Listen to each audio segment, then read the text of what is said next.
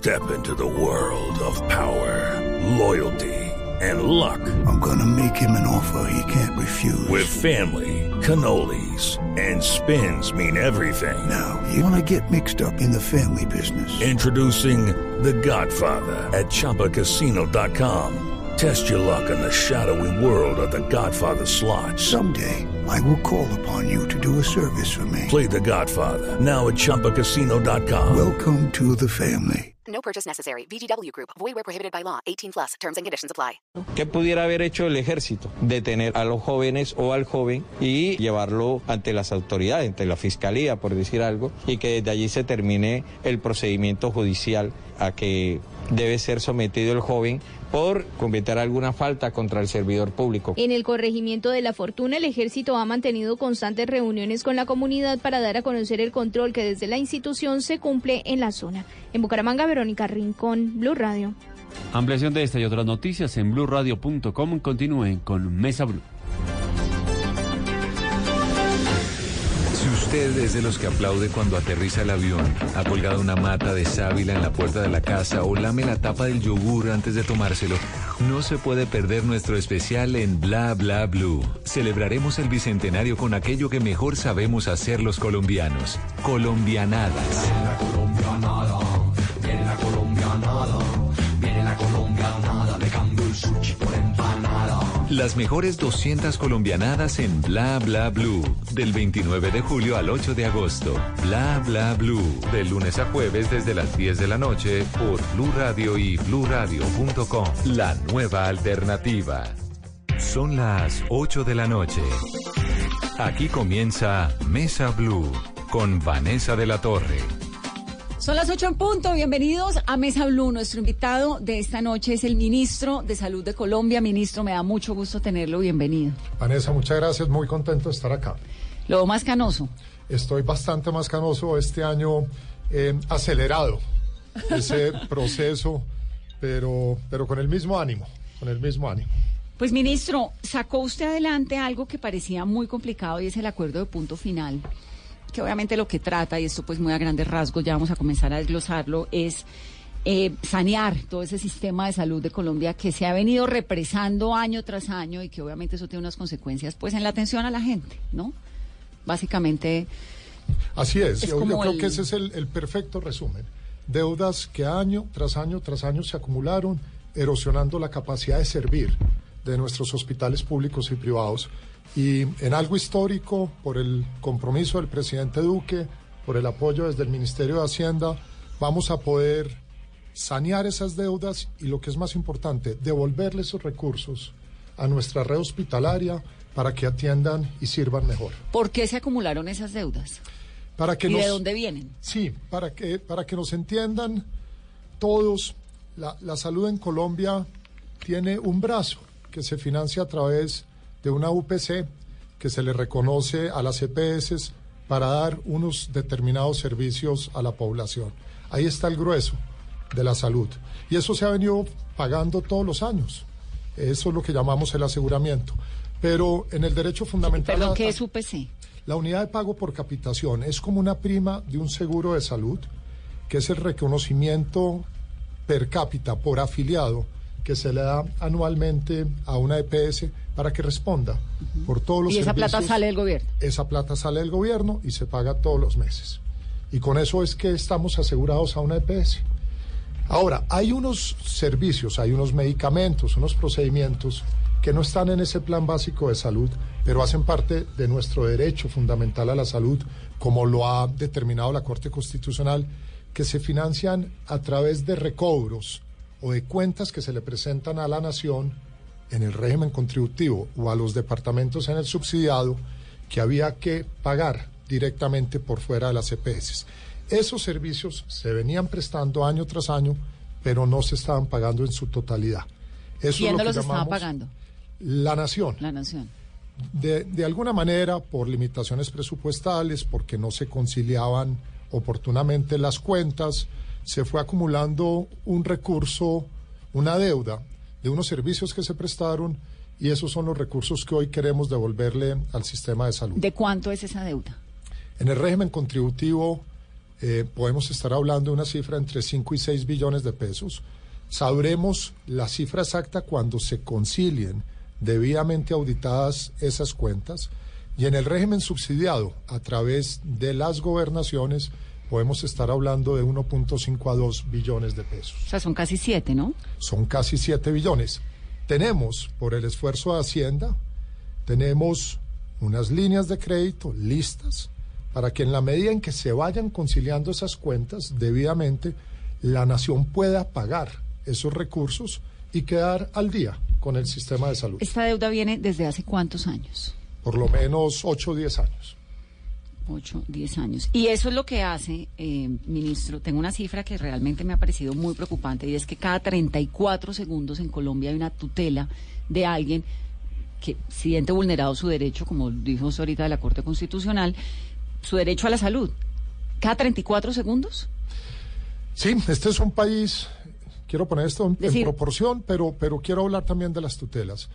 Eh, tenemos cerca de 207 mil tutelas en el 2018, un informe muy valioso de la Defensoría del Pueblo presentado hace 20 días.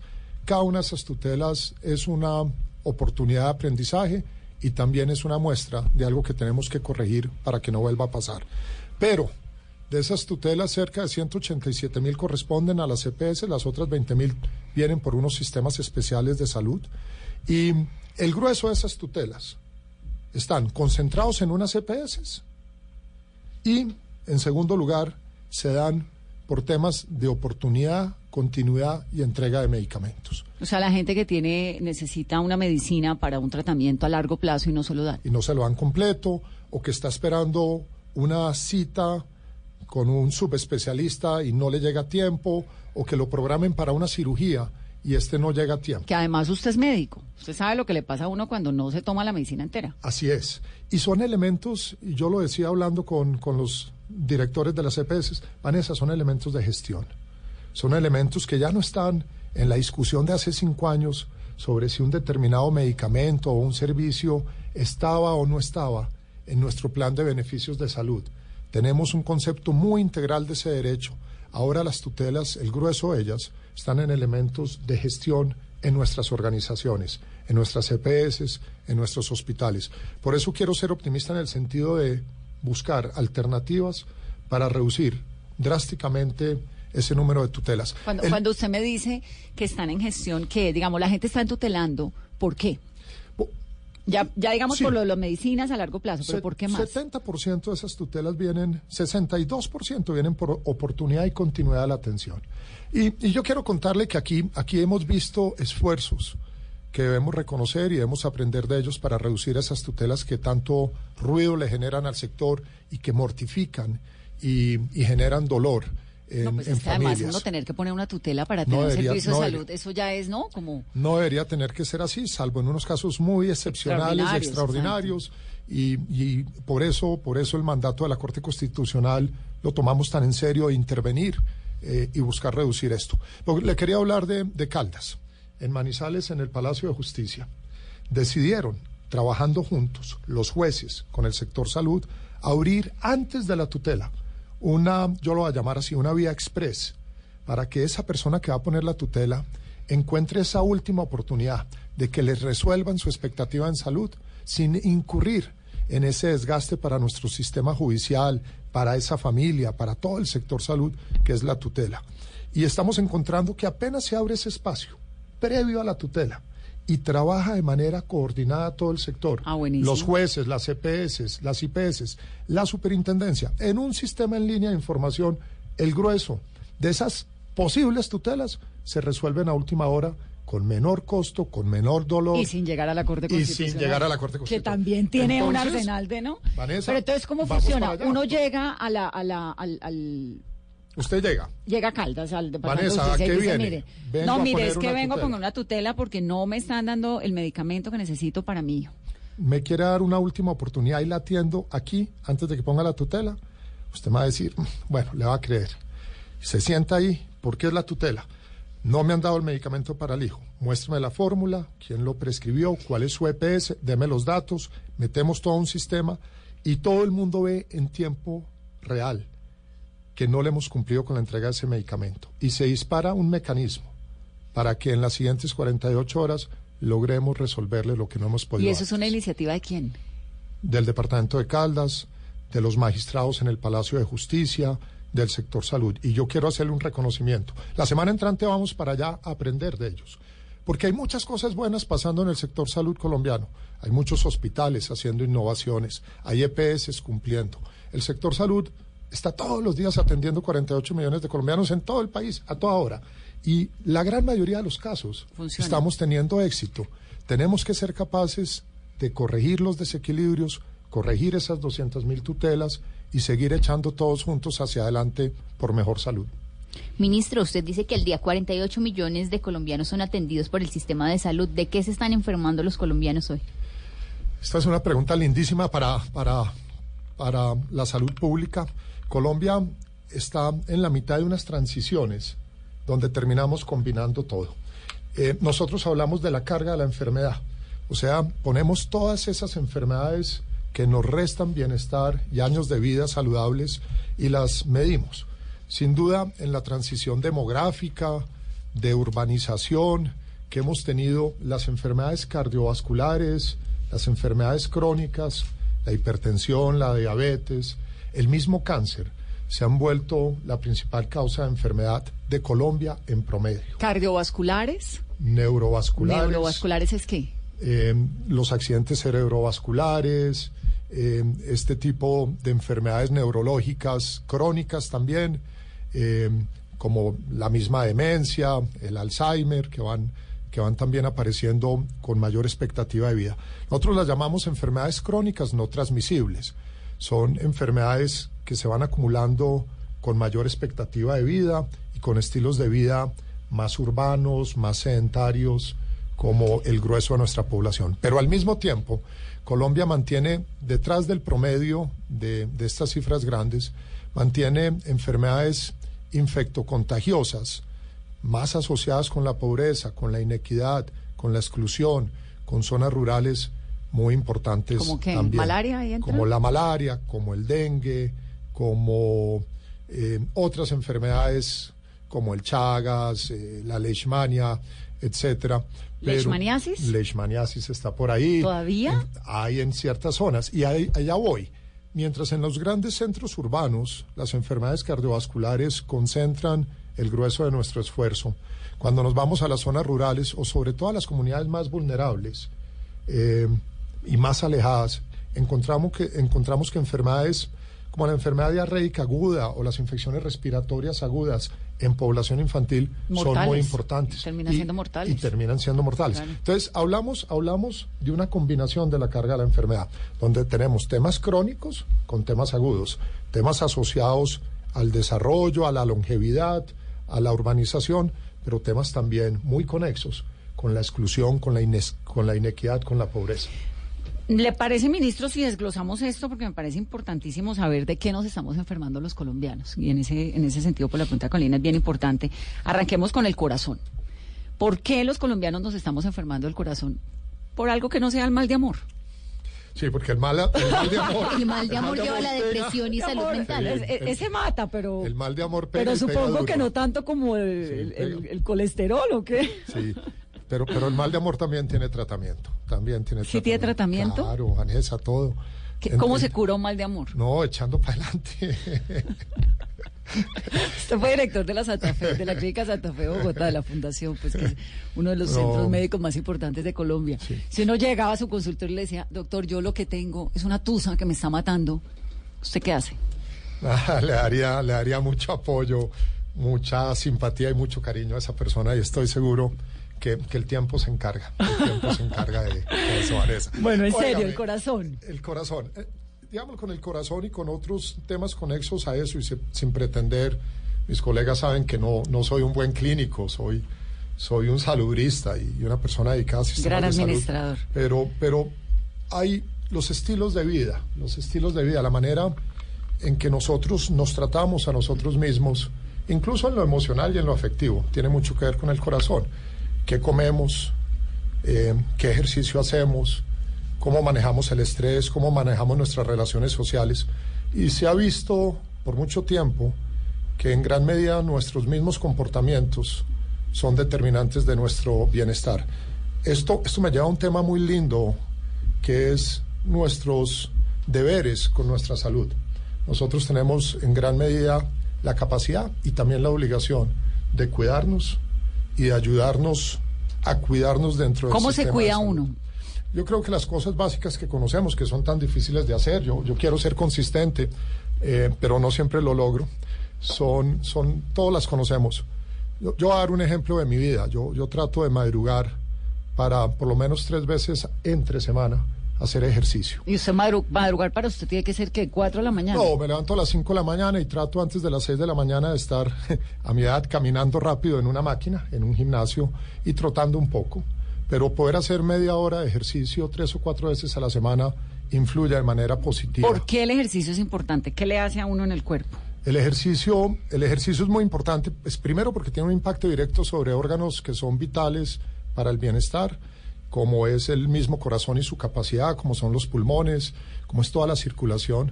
También tiene un efecto muy importante sobre nuestro estado de ánimo. Y nuestro estado de ánimo tiene mucho que ver con nuestra misma salud. De hecho, hay muchos estudios que han demostrado la conexión entre nuestra capacidad espiritual de, de relajarnos, de meditar, de orar, de oír música, lo que cada quien quiera, lo que le sirva, eh, para de alguna manera equilibrar nuestro organismo y así reducir riesgos de enfermedades. Pero además de hacer el ejercicio, yo trato, espero a veces con éxito, pero me van a regañar, trato de comer bien. Y aquí hay un tema que los colombianos podríamos hacer mucho mejor, que es el de frutas y, y vegetales. Eh, y también está demostrado que una dieta más rica en fibra, más balanceada en frutas y vegetales, contribuye también a una mejor, eh, un mejor equilibrio en la vida. Se, nos va la mano en fritanga y, en, y en, carbohidratos y todo eso. Sí, a la- Sin duda, sin duda. Y la mezcla de alimentación y sedentarismo tiene muchísimo que ver con las enfermedades cardiovasculares. Por eso es tan importante un enfoque integral en, en esto de los estilos de vida saludables. Eh, es muy importante eso, es muy importante no tener factores de riesgo que nos autoimponemos. El tema del cigarrillo es un tema muy importante. Pero la gente ya no fuma, ¿no? ¿O sí? Es No, que yo me acuerdo que uno veía el cigarrillo en todo lado, cada vez menos. O estos cigarrillos nuevos, chiquitos. vapeadores. Entonces, dos, dos cosas en eso y un poco de memoria, pero, pero las últimas encuestas que hemos hecho desde el Ministerio muestran que Colombia ha tenido una reducción en la prevalencia del tabaquismo. Sí. Sin embargo, en ciertos grupos de edad, voy a hablar de mujeres jóvenes universitarias, esa prevalencia no ha caído tanto. O sea, los, a los 20 años, 23, 24, Entre ¿siguen los fumando? 15 y los 24 hay una mayor tasa de, de prevalencia de tabaquismo y tenemos que tener los ojos puestos ahí. Y sí, nos preocupa y va a ser objeto de debate eh, en los meses siguientes el tema de los cigarrillos electrónicos y de los vapeadores y cómo garantizamos de alguna manera que el progreso en reducir el tabaquismo en Colombia no echa para atrás. Ese es un factor de riesgo cierto, como lo es también el abuso en el consumo del alcohol o el abuso de sustancias psicoactivas que tienen un efecto dañino que puede repercutir en estas enfermedades no transmisibles. Entonces usted me estaba diciendo, hace ejercicio tres veces a la semana, trata de alimentarse bien. ¿Cuántas horas duerme? Estoy durmiendo cinco o seis horas si el insomnio no me ataca. Yo creo que uno debería poquito. dormir siete o ocho horas. Es muy importante eso. Y hay un tema, hay un tema bonito, a mí me parece lindísimo como, como colombiano, y es el de nuestras relaciones interpersonales. También se ha demostrado que aquellas personas que a lo largo de su vida invierten más en construir buenas amistades, en quererse, en tratarse bien, en ser respetuosos, viven más.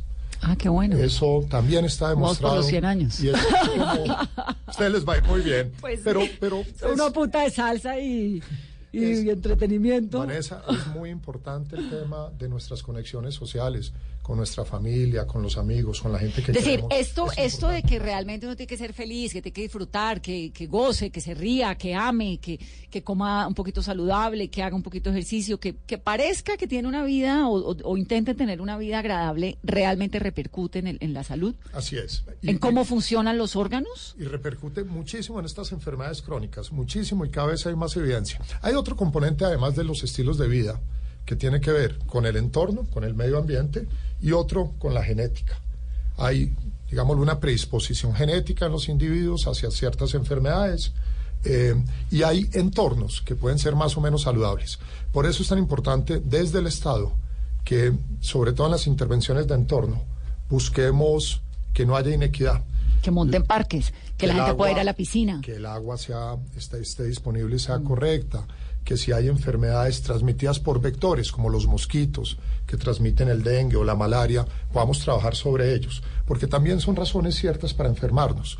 Eh, pero de nuevo, por un lado, una carga de, de crónicas donde tenemos mucho que ver con estilos de vida saludables. Por otro, una carga, yo diría, de entorno, de medio ambiente, que podemos modular con mejores intervenciones de política pública. Ministro, ¿y qué tanto están cayendo los colombianos en esa moda de, de la depresión, la enfermedad del alma? Sí, me, me- me encanta la pregunta porque algo que hemos encontrado es que la segunda carga de la enfermedad, si la primera fuera este gran grupo de las enfermedades crónicas, como las del corazón y el cerebro y la circulación, la, la segunda carga de la enfermedad de los colombianos es la depresión y las enfermedades de salud mental. Si, segunda. si fuéramos capaces, si fuéramos capaces de, de diagnosticar con más precisión en, eh, a todo nivel la enfermedad mental, yo no dudaría en afirmar que seguramente la primera causa de años de vida saludables perdidos por los colombianos está en la salud mental. Por eso desde el gobierno nacional hemos Perdón. tratado de, mirar a- mucho ese tema, un Vanessa. poquito en ese tema. La primera causa, lo que dijo que fue. Si, si, si, si tuviéramos más capacidad de diagnosticar y menos subregistro de los trastornos mentales, no nos sorprendería que ahí estuviera la primera causa de enfermedad de los colombianos, en la ¿Mental? patología mental. O sea, realmente entonces no somos tan equilibrados mentalmente los colombianos como a veces creemos. Ni tan felices. Ni tan felices. Tenemos, tenemos muchas necesidades desde el punto de vista de salud mental. Tenemos un, una incidencia de depresión muy importante, ¿Alta? muy ¿En importante. qué edades? a todo nivel, pero, pero se, se exacerba en la tercera edad y también golpea muy duro muchas veces a, a jóvenes y adolescentes. Otras manifestaciones de esta enfermedad mental grande tiene que ver con el abuso de alcohol, el abuso problemático y de sustancias psicoactivas. Cuando usted habla de sustancias psicoactivas, ¿qué son? ¿Estupefacientes? ¿Marihuana? Son- son ¿Consumo de drogas? múltiples tipos de drogas que, que tienen esa estimulación, digámoslo, neurológica, cerebral, que generan adicción eh, y que van de la mano muchas veces con otras patologías mentales. Tenemos ahí eh, las, los comportamientos sui- suicidas, los intentos de suicidio o los suicidios, y tenemos también, y es un problema nuestro que debemos enfrentar, los distintos tipos de violencia. Para nosotros, digámoslo, esa depresión, la violencia, la farmacodependencia y el suicidio son expresiones de, de necesidades de apoyo en salud mental. Y si uno hace un análisis de los últimos años en Colombia, que seguramente su ministerio lo tiene, hoy en día los colombianos tenemos más eh, eh, deficiencias, si es el término, mentales o problemas de salud mental que antes. O sea, ¿esto va en aumento o va en...? Sí, en sin duda, las, las líneas, las líneas en, en depresión y muy particularmente en farmacodependencia y en intentos de suicidio nos, nos, nos generan alertas. ¿Y por qué? Nos generan alertas. Puede ser parte del mismo desarrollo social en el sentido de, de esta urbanización, de muchas formas nuevas de, de vivir que tenemos, más, más aceleradas. Yo no quiero especular en esto, pero yo creo que todos en, en nuestros hogares, en nuestras relaciones, vemos como todo va cambiando y va cambiando muy rápido. Va cambiando para los jóvenes, va cambiando para nosotros y nos generan nuevas, digamos, los nuevos niveles de estrés y de, y de presión social y personal importantes. Hubo un momento en el que, eh, en algún momento, me acuerdo que leí un artículo sobre Francia, que era una nación adicta al Prozac, tal vez, y, y me llamó un montón la atención. O sea, Colombia también. No tengo cifras ahí, digámoslo, Digamos, con, ansiolíticos, con ansiolíticos o antidepresivos, pero por ejemplo, podemos ver lo que ha sido la epidemia de abuso de opiáceos en Estados Unidos. Su mayor problema de salud pública hoy está dado en, en- en esa epidemia que ha llevado a, a unas tasas incluso de mortalidad impresionantes. Y, y en muchos países, est- estuve hace poco reunido con ministros de salud de Europa, y para muchos de ellos estos trastornos mentales y la farmacodependencia eh, son retos muy importantes en salud pública. Al mismo tiempo, Vanessa, tenemos otros, tenemos, tenemos los temas de malaria, tenemos los temas de desnutrición, tenemos los temas de accidentalidad vial. Digámoslo, a, a esa pregunta original de, de qué sufren los colombianos, hombre, sufrimos de, de- de muchas cosas, Lo que pasa digámoslo es que al lo de la salud mental me llama un montón la atención porque, pues, no, no, sobre todo por lo que nos dice, que si hubiera un registro mayor o una posibilidad de analizarlo mayor de forma eh, eh, más, más amplia, tal vez sería la primera causa de enfermedad de los colombianos. Sí, hay, hay unas investigaciones que se están haciendo muy interesantes que, que buscan capacitar al talento humano del primer nivel de atención, del nivel más básico, enferme- enfermeras y médicos generales en la detección oportuna de los trastornos mentales para poder intervenir, dar, dar terapia, dar acompañamiento eh, con más efectividad. Y en alguno de ellos, por ejemplo, de cada, de cada, de cada 10 adultos que consultan en medicina general, por lo menos en una cuarta parte de ellos, en una cuarta parte de ellos hay trastornos de salud mental que requerirían apoyo y terapia. Ministro, y para curar estas enfermedades, no solamente en las crónicas, sino también las de salud mental, muchos han acudido a la medicina no tradicional, el uso de la marihuana medicinal. ¿Cuál es su opinión frente a la marihuana medicinal? Bueno, yo, yo creo que la pregunta la contesto no tanto por ese uso, porque no es tan frecuente, sino porque hay un, un interés muy importante a nivel mundial en avanzar en, en entender las propiedades terapéuticas de- del cannabis medicinal.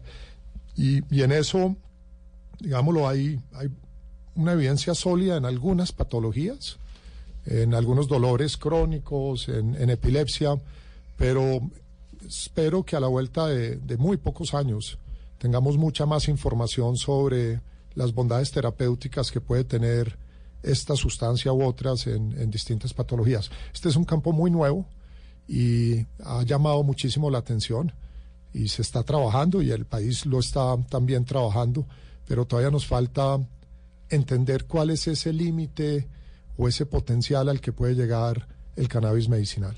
¿Pero a usted le gusta que se masifique el uso de, de la marihuana medicinal?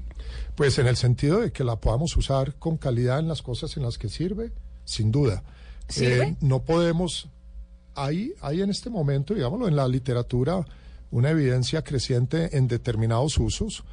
Hay mucha investigación para ampliar los usos y tendremos que ver hasta dónde llega el efecto terapéutico de- del cannabis. En el caso colombiano, lo que es muy importante es que este desarrollo, que, que empezó hace tres años, se haga con altos estándares de calidad, se haga bajo un marco regulatorio claro, eh, que nos dé esa tranquilidad de un desarrollo con calidad y, y ojalá, digámoslo, podamos tener productos que realmente tengan valor terapéutico. Hacia allá creo que se está moviendo eh, esta industria tan reciente. Numeral, Vanessa, pregúntele a mi salud. Los estamos leyendo con sus mensajes, con sus opiniones. Muchos mensajes hasta ahora, Carolina. Continuamos recibiendo preguntas a esta hora con nuestro numeral Vanessa, pregúntele a Minsalud. ¿Hasta cuándo vamos a tener en el país que seguir viviendo estos casos del paseo de la muerte, hacinamiento en las salas de urgencia, en las salas de cirugía? ¿Por qué tanta demora en las citas con especialistas? Son algunas de las preguntas que recibimos a esta hora. Permítame, ministro, voy a hacer una pausa rápidamente y al regreso le voy a preguntar su opinión personal sobre el glifosato, sobre el aborto, sobre la eutanasia. Me parece que son temas que sí o sí pasan por su ministerio y por su sapiencia. Volvemos en breve. Esto es Mesa.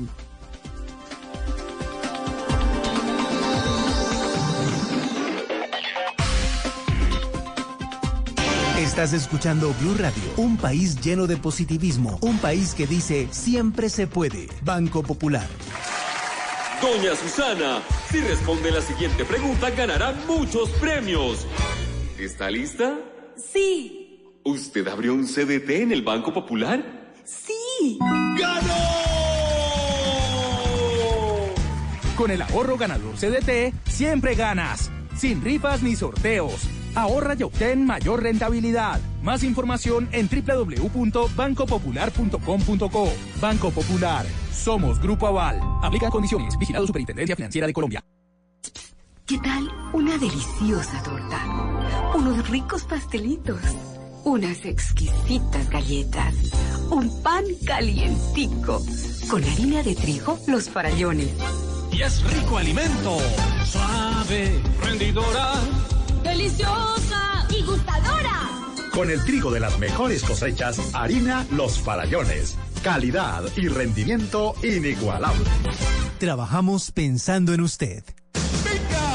Egan Bernal. Para el mismo Egan Bernal, el joven maravilla, la bestia. Egan Bernal. Será el paseo de la victoria del colombiano que ya se hace indestronable. Egan Bernal. El cóndor se levanta del escudo en este kilómetro de patria. El nombre que cambió la historia del ciclismo colombiano. No conquistamos la luna, pero sí conquistamos el sol del verano francés. Egan Bernal, campeón del Tour de Francia 2019. Egan Bernal, un pequeño paso para un hombre, un salto gigante para una nación. El primer ciclista colombiano campeón de la prueba más importante del mundo. Hemos conquistado el Tour, el Tour de Francia. El triunfo de todos los colombianos se vivió por Blue Radio. Cada vez que pasaba un kilómetro decía 58, 57. Cuando la historia cambia, ahí está Blue Radio. Va a ser el primer Tour de Colombia.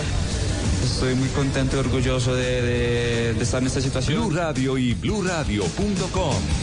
La nueva alternativa.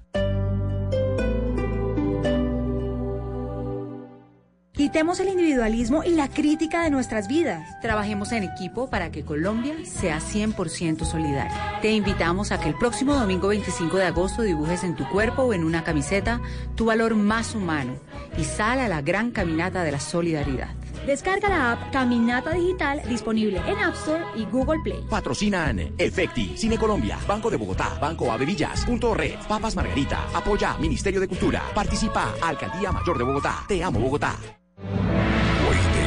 Sigue los pasos del biólogo Richard Evan Schultes y nos revela el tesoro natural más diverso y sorprendente. Navega en la gran aventura del año y descubre lo que nos une a nuestra tierra. Caracol Televisión presenta al mundo El Sendero de la Anaconda. Solo en cines. Invita a Blue Radio.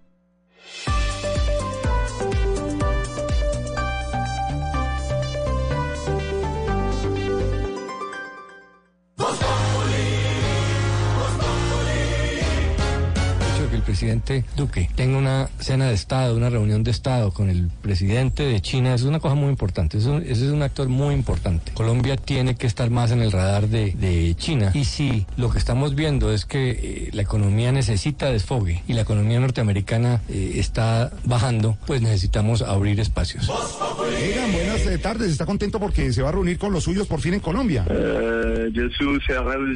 de Estamos hablando, campeón de Colombia. Ah, qué pena, qué pena. Decía que estoy feliz como la lombriz. ¿Va a volver a participar, por ejemplo, en la vuelta a Cataluña? La verdad no creo porque me está con dolor en la orquesta. No, no, no, no. Dicen que fue agricultor, todero, hasta ruso. ¿Digo ruso? Sí, señor. Alfredowski, por favor, Oski, no me hablo Roski más de bicicletoski que me de Oski la orquesta. Puede seguir comiendo pan integral o, por ejemplo, ya puede comer eh, pan árabe. Sí, Ah, no me sí que era. La me me la dije no vale. Dejarme la dona. Ya, ya te cobro la cara. No, no, no, no, no, no. Cara majera. En la foto del Swister sale el presidente interino Duque cogiendo una corona de flores con la bandera de Colombia así agachadito. Y puso, Beijing, en nuestra visita oficial a China, presentamos una ofrenda floral en el monumento a los héroes de la revolución. Ay, es que uno tiene que ser muy, muy, muy, muy, para saber que los héroes de la revolución china son Mao, el Partido Comunista y los, guerr- los guerrilleros del Ejército Popular de Liberación de allá. Ay, no, es que no, ay, no. Ay, es que no, no. Ay, es que no. Respiras fútbol, palpitas fútbol, vive ese fútbol. Todo el fútbol. Todo el fútbol en Blue Radio con Beta Play. Apuéstale a tu pasión. Tomémonos un tinto. Seamos amigos. Café Águila Roja. Blue Radio. Pensando en fútbol. Blue Radio. La nueva alternativa.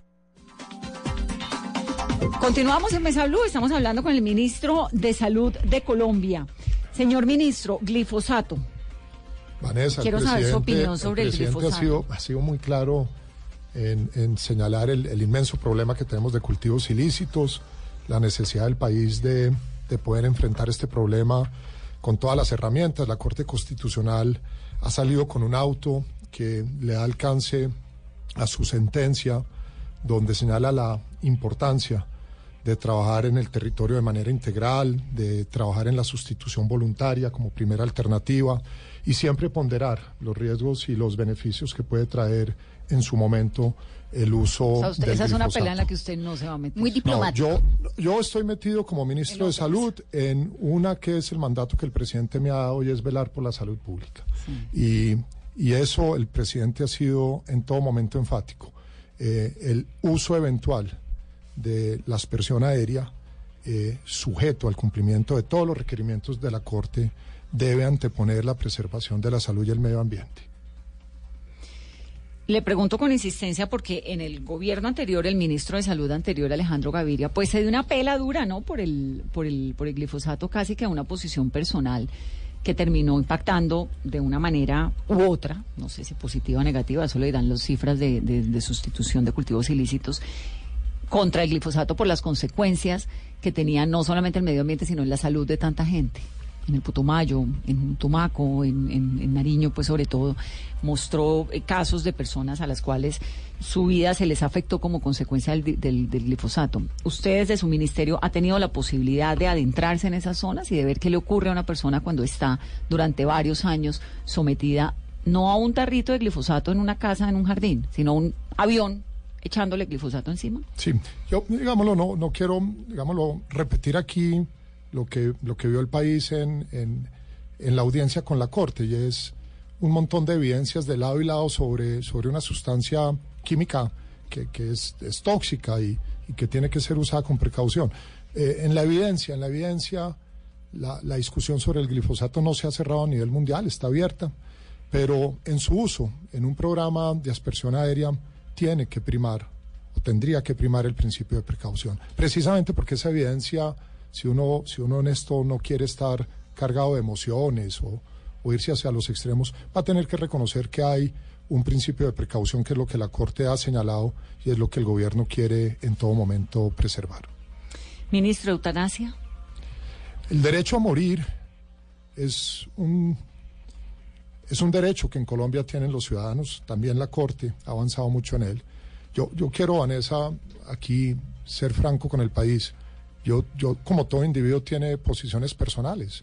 Las tengo en todo. Tengo, tengo mis amores, tengo mis temores, tengo mis creencias, tengo mi cultura. Pero como ministro de Salud no debo hacer un ministerio con base en mis posiciones personales. A mí nadie me llamó a ser un ministro de Salud para traer la posición de Juan Pablo Uribe. Tengo que tener el mayor respeto por la salud pública basada en evidencia y basada en la defensa de, de derechos individuales que están en el centro de la salud pública. Y en ese sentido, en Colombia, la Corte ha privilegiado en ese tema, también en la interrupción del embarazo, unos derechos. Y es correspondencia del Ministerio garantizar que esos derechos se cumplen. Si Juan Pablo Uribe está en su lecho de muerte con una enfermedad crónica terminal gravísima, ¿pediría la eutanasia?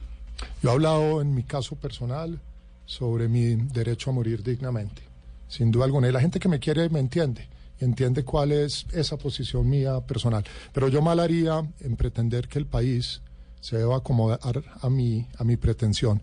Eh, hoy, de nuevo, a nivel constitucional como un derecho, los colombianos, con unos debidos procesos, en unos procedimientos que son rigurosos, además, pueden tener gran apoyo eh, al final de la vida. Ahora, en esa, en esa discusión hay un tema que desde el punto de vista asistencial es muy importante y es nuestra necesidad como sistema de salud de poder dar el cuidado paliativo necesario, oportuno y suficiente para toda persona que tiene una enfermedad terminal o que está sufriendo al final de la vida. En, en la medicina moderna, en la asistencia moderna, tenemos formas para que la gente no tenga que tener dolor, no tenga que tener esa angustia, pueda estar acompañada con calidad de vida en lo posible, al, a, en ese momento cierto que todos vamos a tener de la muerte. Es muy importante que cuidemos el cuidado paliativo para que pueda cuidar a los enfermos terminales y al mismo tiempo también que defendamos los derechos que están consagrados en el país. Ministro, ¿usted cómo hace? Me imagino que todo el día lo están llamando amigos, conocidos, que no me dan una cama en un hospital, que no me autorizan el traslado de una ambulancia, que no me sale la cita con el especialista. ¿Cómo lograr y cuál va a ser el, el impacto y el efecto del acuerdo final para que esto empiece a disminuir? Porque uno como periodista también todos los días recibe casos y más casos de gente pidiendo ayuda. Sí, Carolina, nadie, nadie me llama, nadie me llama a felicitarme por la cirugía que salió bien, empezó a tiempo, que tuvo una alta temprana. Es que esa es la obligación. ese es el compromiso de todos, ese es el compromiso de todos.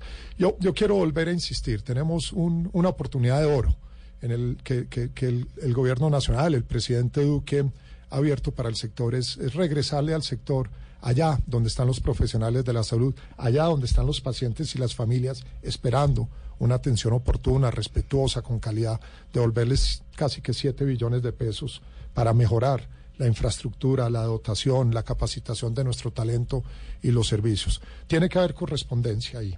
Es muy importante que la plata llegue allá al final. ¿Y cómo van a vigilar que la plata realmente llegue? La, la ley del Plan Nacional, que es la que nos faculta avanzar con este acuerdo de punto final, es muy clara en señalar que los recursos que se reconozcan deben ser transferidos por parte de aquella EPS o aquella gobernación a esos hospitales o clínicas que son los acreedores de esa EPS o ese departamento. Quiero decir, si, si una EPS A eh, va a recibir 100 pesos porque encontramos con las debidas auditorías que se los debíamos como nación, le vamos a decir a esa EPS, usted a quién le está debiendo en su red de servicios, a quién le está debiendo plata precisamente donde están los usuarios. Y esos 100 pesos van a ir directamente a esos acreedores. ¿Eso va a ser en bonos o en efectivo? Eso va a ser en efectivo. Eso va a ser en transferencias con unas líneas de crédito que el ministerio ya, ya, ya dispone. Yo, les, yo estoy hablando de un ejemplo que me llamó la atención. Lo, lo oí eh, viendo televisión en uno de esos pocos momentos. Viendo noticias vi, Vi que le hacían la pregunta sobre el acuerdo de punto final a un gerente, el hospital departamental de, del Meta un hospital que visité hace dos meses. Eh, en estas correrías por todos los hospitales públicos de Colombia, un hospital lleno, con unas urgencias que trabajan al 200 o al 300% y que le sirven a todo el oriente de Colombia. Y, y le decían, oiga, y el acuerdo de punto final, eso es una promesa. Y él dice, no, eso es una realidad. Me llegaron 9.500 millones de pesos la semana pasada de Caprecom. Y le pregunta a la periodista, ¿y usted qué va a hacer con eso, gerente? y él dice, en medio de unas cunas de niños con dengue, dice, voy a ampliar estas urgencias, voy a tener más camas, con mejor dotación, con más espacio para servir mejor. Yo creo que eso interpreta el sentido del presidente y del gobierno nacional. ¿Quién este garantiza, ¿Quién garantiza en un país donde ha habido episodios como el cartel de la hemofilia, por ejemplo, que yo le digo, ministro, que el solo hecho de decir el nombre, mi cartel de la hemofilia, se me pone la piel de gallina. Me parece inverosímil que la plata de la salud.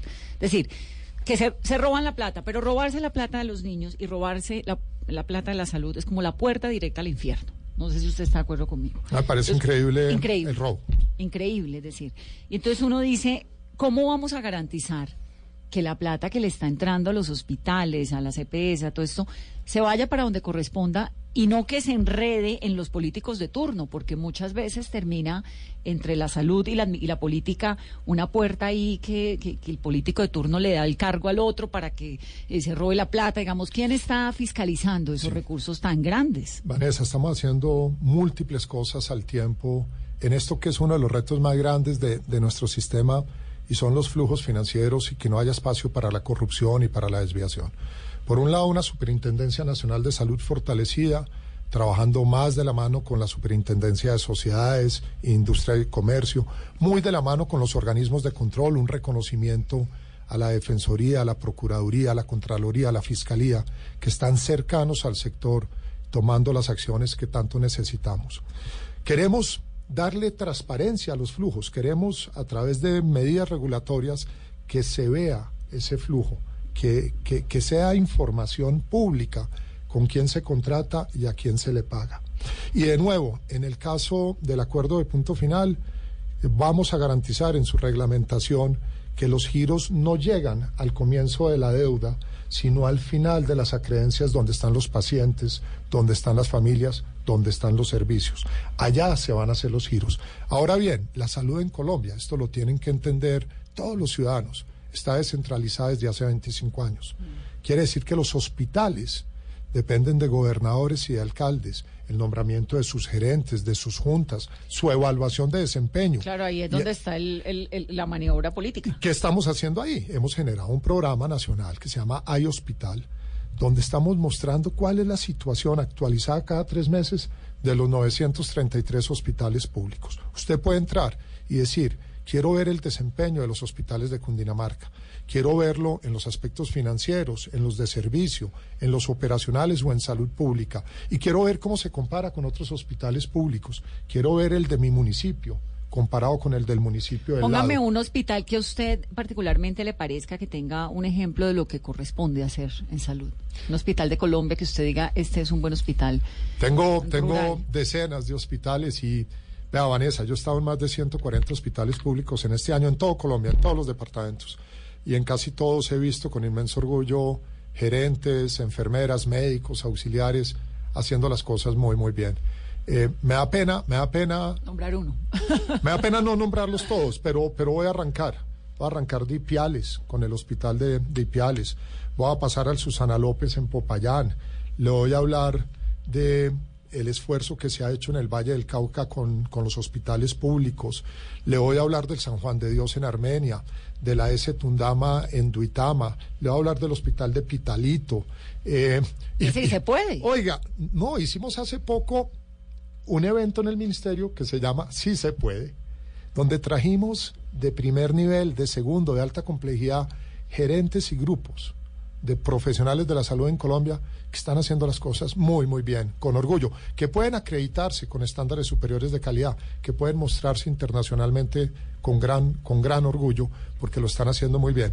Y, y queremos estar todo el tiempo, mientras reconocemos y enfrentamos los problemas, también reconociendo y alabando ese buen desempeño. Lo que pasa es que, obviamente, digamos, uno, usted hace uno- una lista y dice, estos hospitales funcionan, pero con que una sola persona, esta mañana se murió una señora que iba a tener un parto, lo reportó Eduard Porras, y no la atendieron, y se murió la señora. Entonces dice uno, por una persona que se muera, por una, o que no la atiendan, o que tenga un hijo enfermo y no le suministren la medicina que requiere para su tratamiento, pues ya es, es, es, es decir, eso no, es como una sola persona, no debería ni siquiera ocurrir. Sí, yo vengo, yo vengo del mundo asistencial donde reconocemos que un caso lo es todo. O sea, Exacto. cada caso lo es todo. Pero también reconocemos que los sistemas de salud, todos, todos, siempre van a ser falibles. Siempre se van a dar situaciones frustrantes, errores, problemas, desviaciones. ¿Qué es fundamental en estos sistemas que son tan complejos, Vanessa y Carolina? Que, que haya capacidad de mejoramiento que podamos aprender de los errores para que no se repitan, que podamos tomar las medidas, tanto en política pública como en gestión, en gerencia, para que el servicio mejore para el ciudadano. Hoy, y lo puedo decir objetiva y categóricamente, los servicios de salud en Colombia en general son mucho mejores a lo que eran hace 20, 30 o 50 años. Hoy tenemos más acceso a instituciones de mejor nivel, con más medicamentos, con más tratamientos que hace 20, 30 o 50 años. Pero nunca vamos a podernos detener en la aspiración de mejorar el sistema, de reducir a cero las tutelas, de reducir a cero los, a cero los errores médicos o los errores asistenciales que se dan en todo el mundo. Y de nuevo, es nuestra capacidad autocrítica de mejoramiento y algo que, que lo quiero enfatizar, que todos los que estemos en salud trabajemos por una sola razón, y es servirle al paciente, a la familia y a la comunidad. No podemos tener en el sector salud instituciones, empresas, actores que tengan otra finalidad. Si todos, con o sin ánimo de lucro, públicos o privados, trabajamos por ese paciente, por la familia y por la comunidad, vamos a estar permanentemente mejorando la salud para todos. El sistema de salud en Colombia, pues hay un régimen subsidiado y hay, un, hay unas personas que subsidian ese régimen. Es. ¿Hay, hay eh, abuso de quienes se subsidian? Sí, Vamos, hay un sí, registro sí. extra. Es, Sí, hay- hay- ¿Todos los subsidiados realmente deberían ser subsidiados? No, seguramente no. Y acá también vienen medidas importantes. Vea, tenemos, tenemos la mitad de la población todavía en el régimen subsidiado. ¿El 50%? Cuando el país, claro, cuando el país ha hecho un gran esfuerzo en reducción de la pobreza. Deberíamos tener seguramente más personas en el régimen contributivo. Para eso los mecanismos de focalización de subsidio, como el CISBEN, son determinantes. También es determinante la responsabilidad de los alcaldes en los municipios que aplican estos mecanismos de focalización de subsidios. Eso es, cuando, eh, para explicar a la gente, mecanismo de focalización es mirar si realmente usted debería tener CISBEN o no. Así es. Este individuo o este hogar debe o no ser elegible para este subsidio. ¿Y quién es elegible para el subsidio? Hay toda una tabla que, que pondera muchos factores que se miran en, en el terreno, en, en, el municipio, en el hogar. Y Digamos definen, la gente que no puede pagar un seguro y, de y definen, sí. Digámoslo, en el régimen contributivo, las personas que tienen más de un salario mínimo mensual legal vigente de ingreso, que tienen una relación laboral formal, deben estar contribuyendo. Y hay unas escalas en la contribución. Y los que no pueden tener esa capacidad deben entrar en el subsidiado. Pero de nuevo, es muy importante focalizar los subsidios. Es importante para que nuestra para dos cosas, para que nuestro sistema tenga sostenibilidad y le cumpla a todos, pero muy importante, para que podamos acompañar realmente a las personas vulnerables y evitar que con la enfermedad tengan una trampa de pobreza. Y ahí sí le voy a hacer un llamado a los oyentes, porque realmente creo que cada uno dentro de su conciencia debe saber si es una persona que tiene que estar totalmente subsidiada dentro de un sistema de salud que le paga el 50% del servicio a los colombianos o no. Si usted puede pagar un porcentaje de su salud, pues páguelo y sepa que esa plata se está yendo. Lo que pasa es que también como se roban tanto, pero confiando en que el señor ministro le va a funcionar toda este, esta articulación que está haciendo del acuerdo de punto final, sepa que ese porcentaje que usted paga de salud está yendo a alguien que verdaderamente lo necesita, a un niño que se está muriendo de malaria, el que no está recibiendo los alimentos y está desnutrido, ¿no? Así es. Vanessa, yo, yo creo que el hecho de que tengamos múltiples problemas no nos debe servir de múltiples excusas. Creo que debemos enfrentar los problemas que tenemos en el sistema de salud. El de la corrupción, sin duda. El de la desviación de recursos o la intermediación, sin duda. Pero por otro lado, también tenemos que mejorar y fortalecer nuestros deberes como ciudadanos, nuestra participación en el sistema, la calidad asistencial, las inequidades irlas cerrando. Digámoslo, no, no, no, no nos podemos excusar simplemente por la concurrencia de problemas, tenemos que enfrentarlos.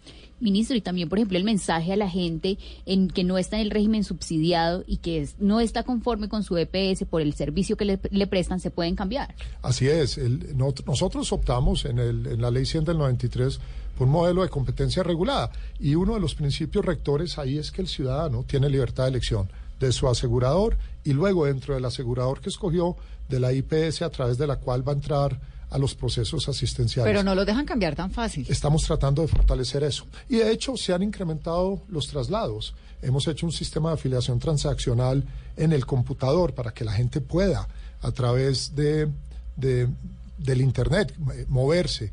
Eh, queremos ir mejorando estos mecanismos que defienden el derecho de elección. Porque no es tan fácil, lo digo, lo sé, porque hay una señora que trabaja en mi casa que está en salud total y se quiere cambiar, y digo el nombre, pues porque ya todos los días que me quiero cambiar, que no ha podido. Bueno, pero, pero, y, y, podemos ver el caso a un lado. Como Carolina me decía, es parte de mi día a día. No, no, le, pero, no pero, yo no sé el favor si no se lo voy a pedir, ministro, ni a Babate, pero le cuento el caso, digamos. Vanessa, en el momento que no, en que los que no le apetece, que no quiere estar allí y no se puede, entonces es que no quiero, bueno. Sí. No, y eso es, pero, ¿por pero qué? ese es un derecho que tiene y en el momento en que los colombianos hagamos uso de nuestro derecho, vamos a depurar o decantar en gran medida también muchos abusos e insatisfacciones en el sistema. ¿Por qué las, lo, lo, las EPS, en las EPS no hay eh, eh, consecuencias, digamos, porque no se terminan yendo las EPS, que es lo que decía el superintendente de salud en estos días en Noticias Caracol, que las EPS que no funcionan deberían sacarlas del país y que debería haber además responsabilidad personal? Sí, yo creo que estamos en eso, estamos en un esfuerzo muy grande que el mismo presidente ha dicho desde el primer día de su gobierno de depurar el sistema de aquellos actores que no le cumplan a la gente. La superintendencia, a quien se le dieron más herramientas terminando el año pasado, ha sacado del sector ya EPS, ha revocado licencias en determinadas áreas del país también, para garantizar de nuevo que vamos dejando en la seguridad social a estos actores que le están cumpliendo a los ciudadanos. Ministro, no hemos hablado del tema de los migrantes venezolanos. ¿Cuánto le está costando al país la atención en salud y cuántos venezolanos están atendiendo? Vea, estamos, hemos, hemos puesto un millón cien mil vacunas adicionales en estos últimos, yo diría, cerca de 18 meses, con un gran efecto positivo sobre la protección de la salud pública de los migrantes y nuestra. Hemos acompañado con un poco más de 150 mil millones también en ese periodo la cofinanciación del el esfuerzo asistencial de hospitales públicos, sobre todo a todo lo largo del territorio nacional, con énfasis en la frontera, y estamos empezando un plan de choque para afiliar a la seguridad social bien sea en el contributivo o en el subsidiado, a cerca de 750 mil migrantes que ya tienen un permiso especial de permanencia. Esa va a ser la respuesta, digámoslo, de largo plazo. Pero tenemos que mantener el esfuerzo en salud pública y el esfuerzo asistencial inmediato. Yo diría, del orden de 200 mil millones de pesos al año tenemos que movilizar para esto. Y de nuevo, queremos pasar a una integración de esos migrantes que van a ser parte de nuestro desarrollo económico, social y cultural en una respuesta de protección más integral y más completa. Están llegando eh, como consecuencia de esta migración venezolana y del desajuste en salud pública, pues que hay en Venezuela, enfermedades nuevas a Colombia. No tenemos enfermedades nuevas, pero esta es una población muy vulnerable que ha sufrido mucho allá, en muchos casos que no ha tenido servicios, que no ha tenido vacunación por años. Y entonces vemos que los eventos centinela, como esos casos de alarma en salud pública, eh, como es la muerte por VIH-Sida, como son casos de difteria, como es la mortalidad materna o infantil, se han incrementado en la población migrante. Nos preocupa mucho su salud mental, la defensa de sus derechos, particularmente en mujeres jóvenes, jóvenes, la atención de ese binomio madre-hijo en situaciones muy duras y que podamos realmente ser solidarios y acompañarlos con efectividad. Sí, porque están viviendo un drama, ¿verdad? Durísimo, durísimo. Durísimo. Durísimo y está en todo el país y es un tema de profunda preocupación. Yo le hago un reconocimiento a todas las instituciones de salud, las he estado visitando, he estado con ellos, he estado en las salas de parto, a todas las instituciones de salud, particularmente públicas, que le han abierto los brazos a, a los migrantes, a esas mamás jóvenes dando a luz en Colombia y los han cuidado de tan buena forma. Bueno, se nos está acabando el tiempo, ministro, pero no quiero que, eh, dejar de hablar de la accidentalidad en carreteras. ¿Es un indicador importante dentro Muy de Colombia? importante. ¿Peor Muy o mejor? Yo quiero saber si los colombianos están, nos estamos portando mejor o peor de lo que nos portábamos Vanessa, antes. vienen incrementos, se detuvo un poco al comienzo de este año, hemos trabajado de la mano con la Agencia Nacional de Seguridad Vial, el Ministerio de Transporte, muchos otros, muy, muy intersectorialmente, para reconocer esto como un problema de salud pública. Nos preocupa el incremento de la accidentalidad en motos, la exposición de los peatones. Estamos hablando de casi 7 mil muertes al año de personas en su mayoría jóvenes y sanas Y son prevenibles esas muertes, y son supongo, ¿no? prevenibles. Por definición en salud pública, todo, Todo. accidente vial es prevenible. Eso es que eh, eh, cascos, gente que maneja, los velocidad, alcohol. velocidad, velocidad. Si yo, Velocidad. yo venía, venía, venía subiendo de, de- del Magdalena este fin de semana y hablando con mi esposa le decía el, el factor más determinante de que un accidente vial sea mortal o no, o genere una incapacidad muy seria o no, es la velocidad, los límites de velocidad. Por supuesto, no tomar, no estar cansado, cumplir con todas las normas de seguridad. Pero, pero este tema de- del límite de velocidad, de ser prudentes, de respetar a los que están en las vías, a los ciclistas, a los peatones. Sí, porque de además Colombia tiene unas carreteras, pues en algunos lugares maravillosas. Las de el eje cafetero son geniales. Así la es. carretera, las del Valle del Cauca son magníficas. Así ¿no? es. Vamos a seguir trabajando muy de la mano con la agencia y con el Ministerio de Transporte en este tema que es un tema fundamental en la salud pública, la accidentalidad vial. Ministro, ¿usted se toma un vinito de vez en cuando? Sí, se me había olvidado en los estudios. Ahí hay una discusión grande. Pero venga, yo, yo, yo, yo sí me lo tomo y, claro que sí, pero, pero me lo tomo con la mujer que quiero, con la música que me gusta, hablando de las cosas que queremos y yo creo que eso hace parte de nuevo de, de cuidarme, de cuidarme. Eh, estoy en una, en una oportunidad profesional lindísima de servirle al sector y al país que tiene una carga de intensidad que subestimé, sin duda. Eh, unos retos magníficos. ¿Más, ¿Más duro de lo que pensaba? Sin duda, sin duda, también mucho más, también mucho más Gratificante. gratificante, retribuyente, en el sentido de poder trabajar con tanta gente maravillosa en el ministerio y sobre todo en las regiones. Vean, el sector salud, siempre me lo decía alguien que quiero mucho, un, gran médico que me ha acompañado muchos años, siempre me decía, la gente, la gente busca ser enfermera o odontólogo, o bacteriólogo, o trabajador social, o psicólogo, o médico, porque, porque quiere servir. Y, y el grueso de nosotros que estamos en el sector salud, estamos para servir. Yo le hago un llamado a todos, que sin color, sin ningún tipo de división, echemos para adelante en salud en Colombia. Hemos avanzado muchísimo, tenemos unos retos ciertos, nos duelen, nos molestan, tenemos preocupaciones, pero estamos tratando de enfrentarlas. La salud es de todos y entre todos deberíamos, Vanessa y Carolina, echar para adelante en la salud. Ministro, ¿y cada cuánto va al médico y ha vuelto a jugar fútbol? Oiga, el fútbol... El ¿Quién fútbol es su médico? co- colgué los guayos, el fútbol era mi vida, ah, eh, al- de la mano con, con, mi, con mi noviazgo y con la medicina. El fútbol era, era lo que le dedicaba el tiempo. Adoro el deporte, hoy camino, hoy juego tenis, hoy, hoy tengo nostalgia por el fútbol.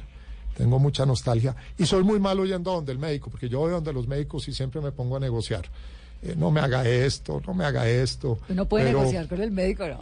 pero Eso es uno trata, mucha palanca. pues. uno trata, uno trata siempre de negociar con su médico, siempre trata, pero, pero agradezco muchísimo, agradezco muchísimo el trabajo de mis colegas, de las enfermeras, de las auxiliares, y ellas lo saben. Y, y de nuevo, en todo Colombia son personas magníficas sirviendo. Y a veces nos equivocamos y el sistema sin duda necesita alcanzar equilibrios de nuevo, con el paciente y la familia en el centro, con la comunidad Es en que el centro. gente- los médicos tienen, a, a mí, me- pues yo vengo de familia de médicos y a mí sí me impresiona un montón porque es gente que da la vida por la vida de los demás. O sea, eso, eso no pasa sino en la medicina. Yo lo creo así y tengo y tengo una admiración por las enfermeras, ojalá me estén oyendo mucho, porque las quiero, son son impresionantes en la manera en que se echan en sus hombros los servicios de salud, los programas extramurales, la vacunación, la misma seguridad en los hospitales, la atención y el acompañamiento a los pacientes crónicos y les debemos hacer un reconocimiento permanente.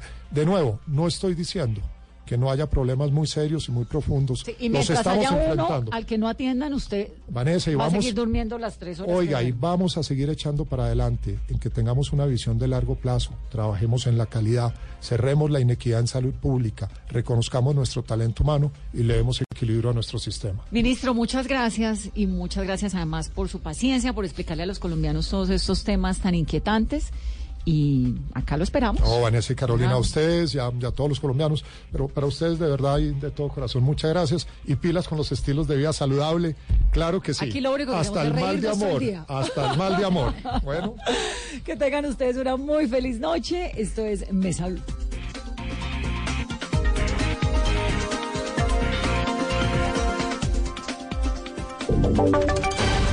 Voces y sonidos de Colombia y el mundo en Blue Radio y bluradio.com, porque la